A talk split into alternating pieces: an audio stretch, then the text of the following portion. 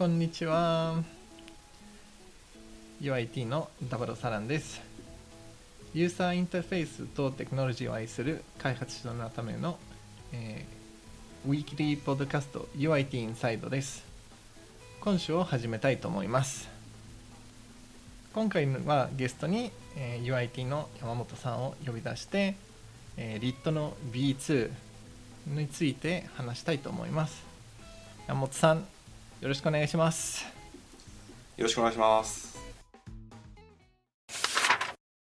さてまあ私たち何何個かあのの、えーと、エピソードに出演しているんですけど、まあ、とりあえず軽く自己紹介あの久しぶりの人には自己紹介します、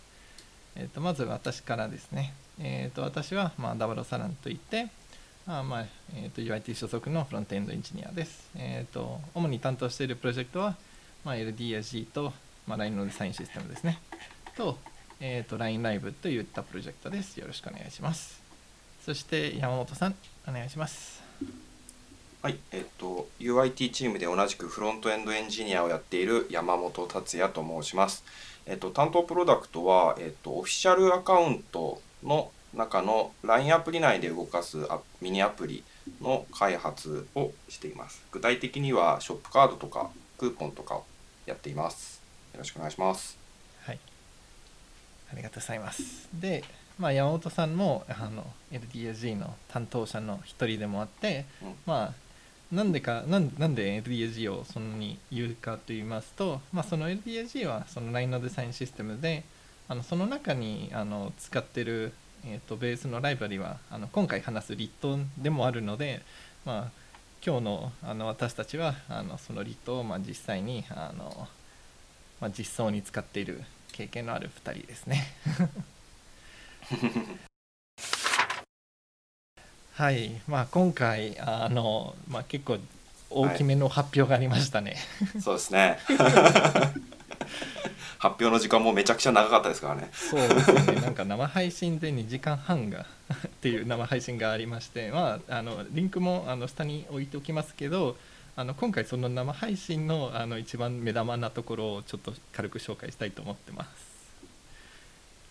いやでもなんかブランディングからも結構変わりましたね。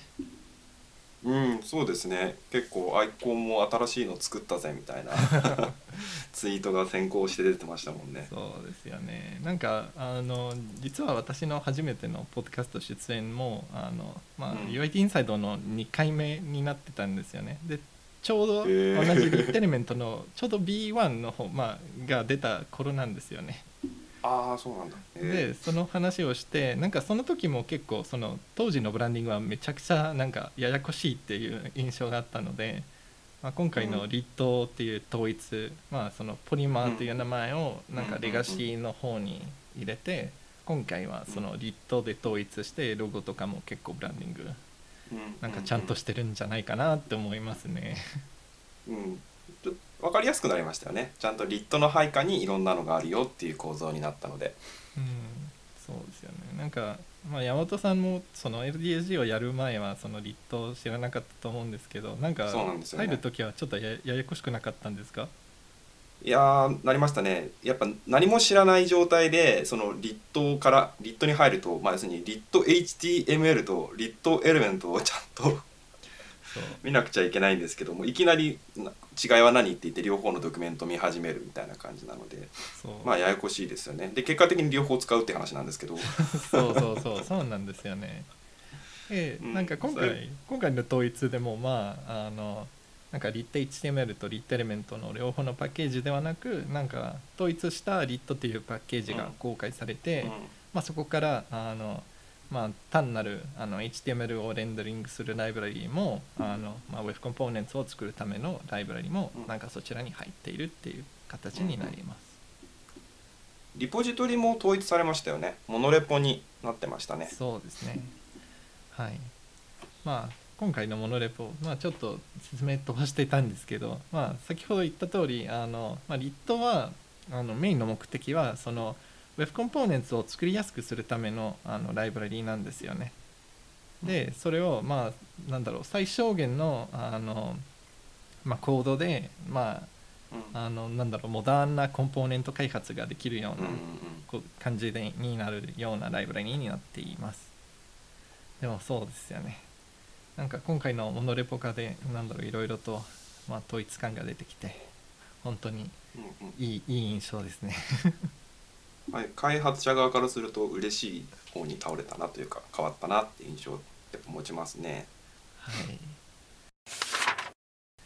で開発者として嬉しいあのことに関しても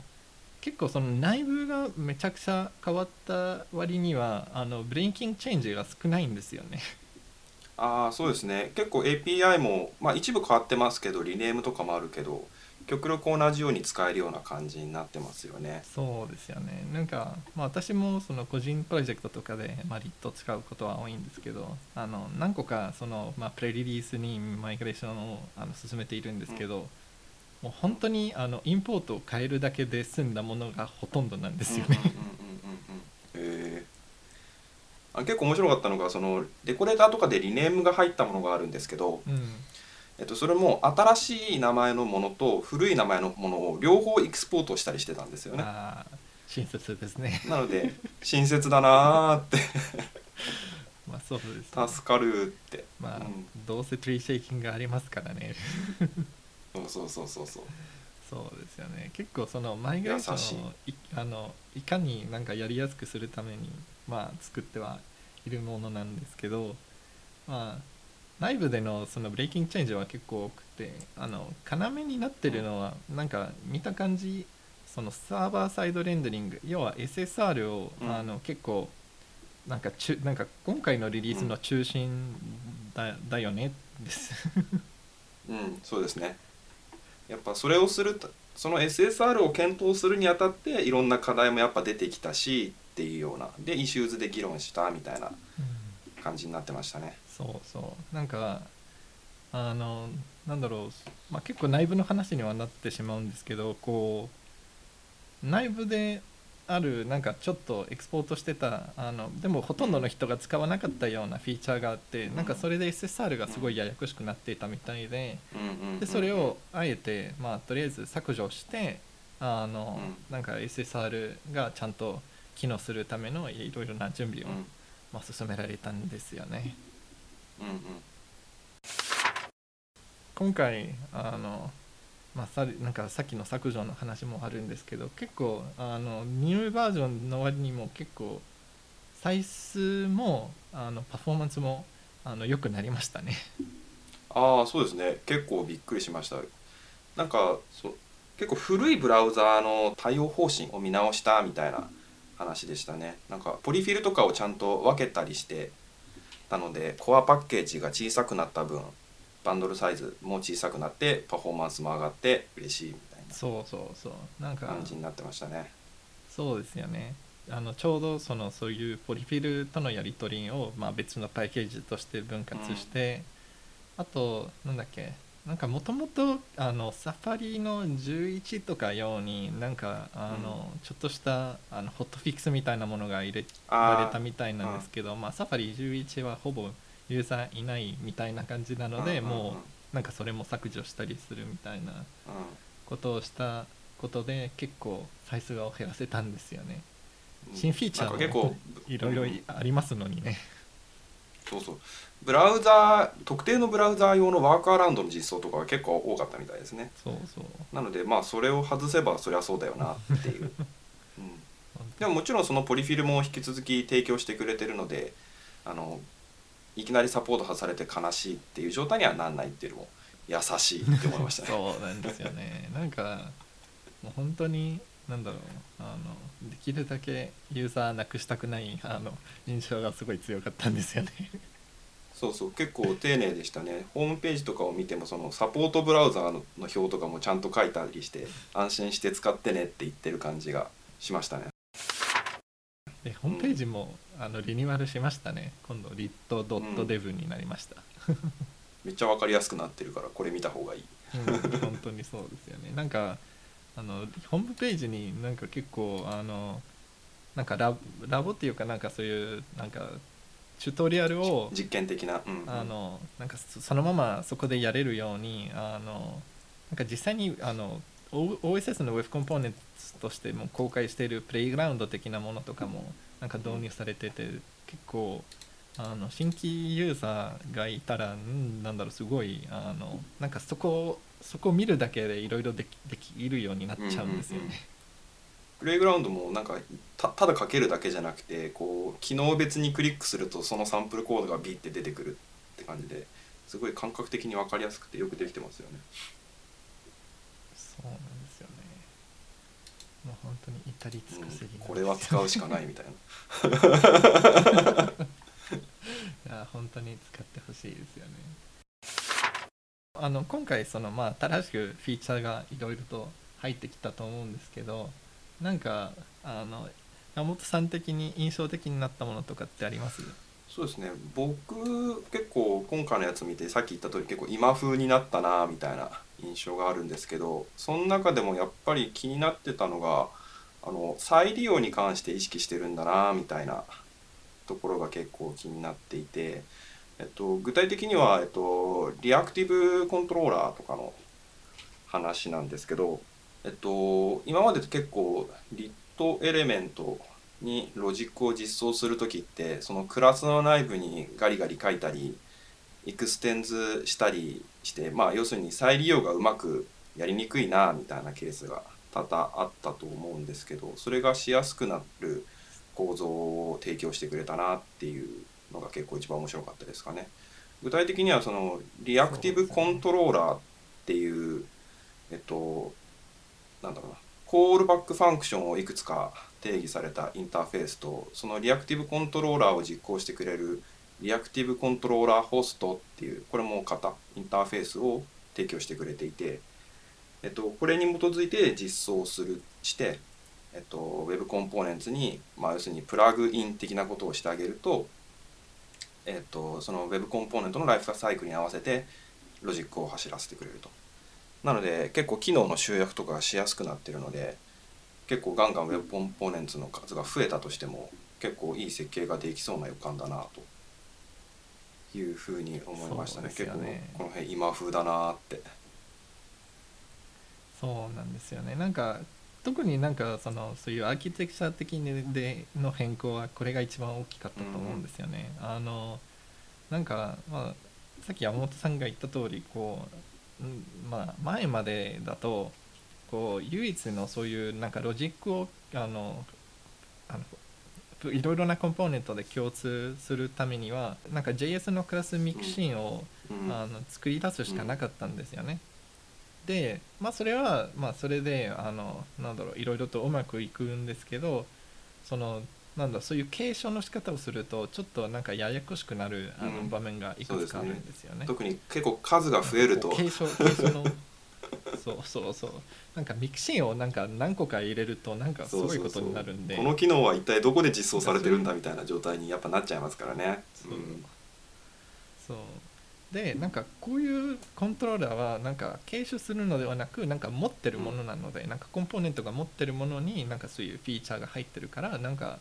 まあいろいろとなんだろう整理しやすくなるんですよね、ね、対象の Web コンポーネントじゃないとこで実装された機能っていうのはそのコントローラーを見ればいいのでちゃんと切り分けてあげられるとすごい分かりやすくなると思いますね。そうですよね。しかもまあこの Reactive Controller はその LitElement だけじゃなくてまあそういう Reactive Controller Host っていうインターフェースを implement するものだったら何でもいいので、うん、なんか今今ちょうどなんか React とか Angular、Vue とかようになんかこの LitElement で作ったコントローラーをなんかそういうフレームワークでも使えるようにするためのなんかいろいろあのなんだろうインテグレーションをあの現在作ってる最中みたいなのでなんか本当になんだろうエコシステムに貢献してるっていう印象ですよね。ね React の実装はもう結構すでに一応実装上はありますよねリポジトリに Reactive Controller とホストの実装。そうですよねなんかラボラボっていう機能の中にあのそういう React あののインテグレーションの一部としてなんかこのコントローラーを使うための機能が入ったりしますね。うんうん、まあ、実際の開発って React とか結局使うのでやっぱそこのつなぎのとこで面倒くさいとやっぱうーんってなりますもんね。ちゃんと意識してるなってすごいって。あと再利用って話だとちょっと余談になっちゃうかもしれないんですけど結構パッケージレベルでも再利用しやすくなってるんだなみたいなのが結構面白いなと思ってあのパッケージ今まで LitHTML と LitElement っていう2つだったんですけど今って結構 LitHTML と LitElement と ReactiveElement っていうパッケージの構成に今なってていわゆる今までプロパティーズとかスタイルとかそういう Web コンポーネントを実装するやつって今まで LitElement で持ってたと思うんですけどそれを ReactiveElement の方に寄せてで僕これからの LitElement は LitHTML とその ReactiveElement コアをこうつなげるための実装みたいな感じの構造になってるのが結構面白いなと思って、はい、要するにこうテンプレートを別に LitHTML じゃなくて Preact とかそういう他のものでも Web コンポーネントが実装しやすくなるような素結構なライブラリーになってんだなっていうのが結構面白かったですね。これも再利用っていう意味では面白かった。そうですね。そうそうなんか LitHTML のテンプレートエンジンがなんか気に気に入らないとかだったらなんかそれこそまああの Preact の HTM とかをあのインポートしてなんかリアクティブコンポーネントにつなげるみたいなことも、まあ、すごい簡単にできるようになるんでなんかそうですねそういう意味でもまあ別になんかうちを全部使わなくてもなんか一部でも使ってくれたらなんかいろいろとやりやすくなるみたいな感じのものが多いんですよね。なんて親切な OSS だって思いました。素晴らしいなみたいな。いベタボみたいな。そうそう そうなんですよね。なんかもういろいろな意味ですごいですよね。うん、まあ今回あのまああの一つの、まあ、要だったのも、まあ、さっきあのちらっと言ってたあのラボっていうあの機能の数々なんですけど、うんまあ、そのラボはその要はまだ実験的な機能でそのまだあのメインパッケージにあの入れられないような状況にあるもののあの、まあ、置き場所みたいな感じになってるんですけどで今あのその React のあのインテグレーションもそこに入ってたりしますね。まあ、 React のやつは、まあ、そのさっきのコントローラーもそうなんですけど、まあ、 React はフレームワークの中でもあのちょっとそのプロパティを渡すとか、うん、あのイベントを、うん、えーと、にリアクトするところで、あのちょっとあのまあ React のイベントシステムみたいなものとかがあるからなんかそれとのつなぎ込みがちょっといろいろと面倒くさいのでなんかそれをちょっとやりやすくするためのパッケージが提供されているんですけどなんかそれのちょっといいところは、あのまあ、 LitElement の Web コンポーネントではなく、なんかあのバニラのものとか、あの Stencil とかで作ったものでも、なんかそれにラッピングすることであの、まあ、 React であの使いやすくするためあのすることもできるようになるみたいなことが、まあ、そのラボの機能の一つなんですよね。便利ですよね。こういうのあると。結局 Web コンポーネントもいわゆるいわゆる HTML のタグなので アトリビュートとかはやっぱストリングとかしか受け付けないから、この辺めんどくさいですもんね。イベントのハンドリング。いちいち addEventListener やだみたいな。そう。その辺しっかり隠蔽してくれるからすごい使いやすい。そう。まあ他のフレームワークだとなんだろう。なんか直接なんか DOM のイベントとかあの DOM のプロパティをあの叩ける、うん、あのことになるんですよね、なんか Vue とか React とかだと。だからそういうあのフレームワークではこういうのはいらないんですけど React はちょっとまだあのそういう部分が、まあ、レガシーなところはあるので、まあなかなか実装が難しいみたいなので、まあこっちからあのなんか提供提供しやすくするみたいなことを今、まあ、進めているみたいな感じですよね。でなんかまあラボはめめっちゃいろいろあるんですけど他に特に個人的に気になったのは、あのモーションっていうパッケージなんですけどあのそのモーションっていうのはあのあのリットで使うためのダイレクティブを、えーと、提供してるんだけどその FLIP っていうのは、まあ、first, last, invert, play っていうあの、まあ、略語になってるんですけどそのアニメーションをあの走り出すためのあの構造って言うんですけどあのダイレクティブって魔法なんですよねなんかこう変更前と変更後のあのポジションとかあの、まあ、CSS のステートをこうなんかほあのなんだろう保管してそこのアニメーションをかける。ほぼ自動的で。なんか例えばなんかクラスであのポジションだけ変えて、まあ、CSS の方にアニメーションかけなくても、なん。かフリップのダイレクティブが勝手になんかその Web アニメーションズの API でこうつなぎ込みを作ってアニメーションを実装してくれるっていうのがなんだろうすっごい便利そうだなって思いました、結構 Web コンポーネンツでそういう結構なんだろう具具体的な機能っていうのかな？そういうのを提供するのちょっと意外だなっていう印象もちょっと思ったりもしたんですけどね。あくまでコンポーネントを作るまででそのコンポーネントの中身のサポートみたいなのはもうするんだなっていうのはちょっと意外な印象を持ちましたかね。そうですね。まあこれはあくまであのなんかオプショナル的な機能なんで、うん、なんかなんだろう、うん、まあ誰も使いたがるけど作るのはちょっと面倒くさいような機能をなんか提供してくれるんですよね。素晴らしい。はい。いやあれあれめっちゃ感動したんですよね。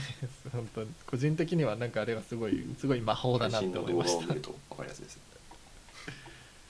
そうそう。なんかあれあれがどこまで魔法かを見たい人はちょっとその配信のあのリットラブのあの、うん、チャプターの終わりのあたりぐらいにそれが紹介されているのでちょっとそこをちらっと見てください。ではまあ最後にっていうのもあれなんですけどあのまあ今回の要だった SSR の,、あの実装の部分に関してなんですけどなんかまあこれもまたあのまだあの実験的っていうあのタグは付けられているんですけどまあ一応あのもうテストされ済みで結構まあ使いたいなら結構使えるようになってます、ね、結構実装ちゃんとできてますもんね。あのイグザンリポジトリ内のイグザンプルとかでも普通に実行手元で簡単にできるからそれを見ると結構へえってなりますね。うん、そうですね。あのなんかまあこれの要であるあの、まあ、今 Chrome でしかあの実装されてない、まあ、デクララティブシャドウドームっていうのがあるんですけど、まあ、それをちょっとあの、まあ、前あのポッドキャストのシャドウドームの回でもあの軽く紹介したんですけど、まあ、要はそのあの SSR なんだろうそういうサーバーから直接あの Web コンポーネンツ内のテンプレートで Shadow DOM のルーツを、うん、あのなんかそこで構成できるようにするためのあの標準仕様なんですけど、うん、まあ、それをあの使ってあの、まあ、RIT の SSR 機能が実装されてます、ね、今まで JS でアタッチシャドウとかってやんなくちゃいけなかったですもんね。それが HTML の要するにも文字上でバンとテンプレート配下の要素も定義できるので結構面白いですよね。SSR ができるようになっている、うん、うん、しかもまああの、まあ、他のブラウザへのなんかポリフィルは本当にすごい、うん、すごいなんかもう二行みたいなものなんで、なんかあの特にあの懸念点はまあそこまではないみたいな感じですよね。あとなんか、まあ、まだ未公開なんですけどこうあの NEXT とか Core とかあの 11T とか、まあ、結構幅広いあの、まあ、サーバーサイドでの、まあ、レンダリングとかあのスタティックジェネレーションでも、あの使えるようにするためのなんだろうプラギン的なものをいくつか提供してくれるらしいですよね。なんか 11T のやつとかをあのデモで見たんですけど、はい、結構なんだろうなんか 11T アドプラギンみたいな部分をちらっと書くだけで 終わり。すごいですよね。使う側からするとすごい楽ちん。うん。あとまあでなんかこれぐらいできてなんで実験的なのかっていう話なんですけどまああの今回、えーとまあ、イスサルがここまでかかった理由の一つでもあるんですけどこう、まあ、リットの人たちはいやなんか作りたいのはこうリット限定の SSR 方法ではなく、うん、本当になんか Web コンポーネンツならどこでも使えるようなあの SSR の実装をやりたいみたいなんですけど、うん、なんか今ちょうどあの他のライブラリのとかあの、まあ、私たちみたいにあのデザインシステムを作ってる、あの人たちも混ぜてのあの、まあ、標準の、えっと、ボードがいてなんかそこでなんか SSR のインターフェースを統一しますみたいな動きもあって多分それが終わったらこれが実験的ではなくなるんじゃないかなと思います、そうですね。もう実装できとるやんけみたいな。印象が。ちょっとエグザンプルの実装は若干ちょっとミドルウェア難しいですけどまあミドルウェアもライブラリーとして提供されればもうあんまり気にしなくていいしとか思うんですけどね、そうそうそう。多分多分そのミドルウェアは、まあ、結局あの多分こういうあのインテグレーション的なものはいくつかあの OSS として公開されるんじゃないかなって思います、さて、まあ、今回あのまあ結構まだ内容はいっぱいありますけど、まあ、今回ちらっとしたまとめだけなんですけど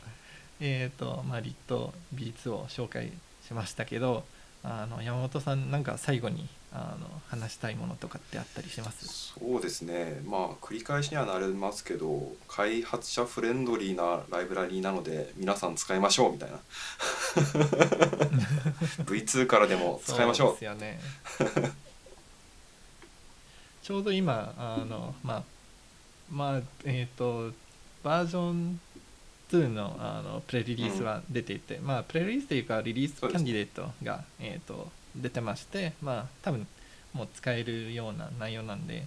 まあ、結構皆さんもあの興味が出てきたらぜひぜひ使ってください。はい。では、まあ、今回、まあ、LINE でもあの使ってますっていうあのリットの B2 の発表について話しました。えーとまあ、LINE のフロントエンド開発組織 UIT では、えーこのようなフロントエンドに関する議論やキャッチアップを日々行っております。えー社内の学習企画から始まったコンテンツも多くありますので今後の配信も、えーと見ていただければと思います。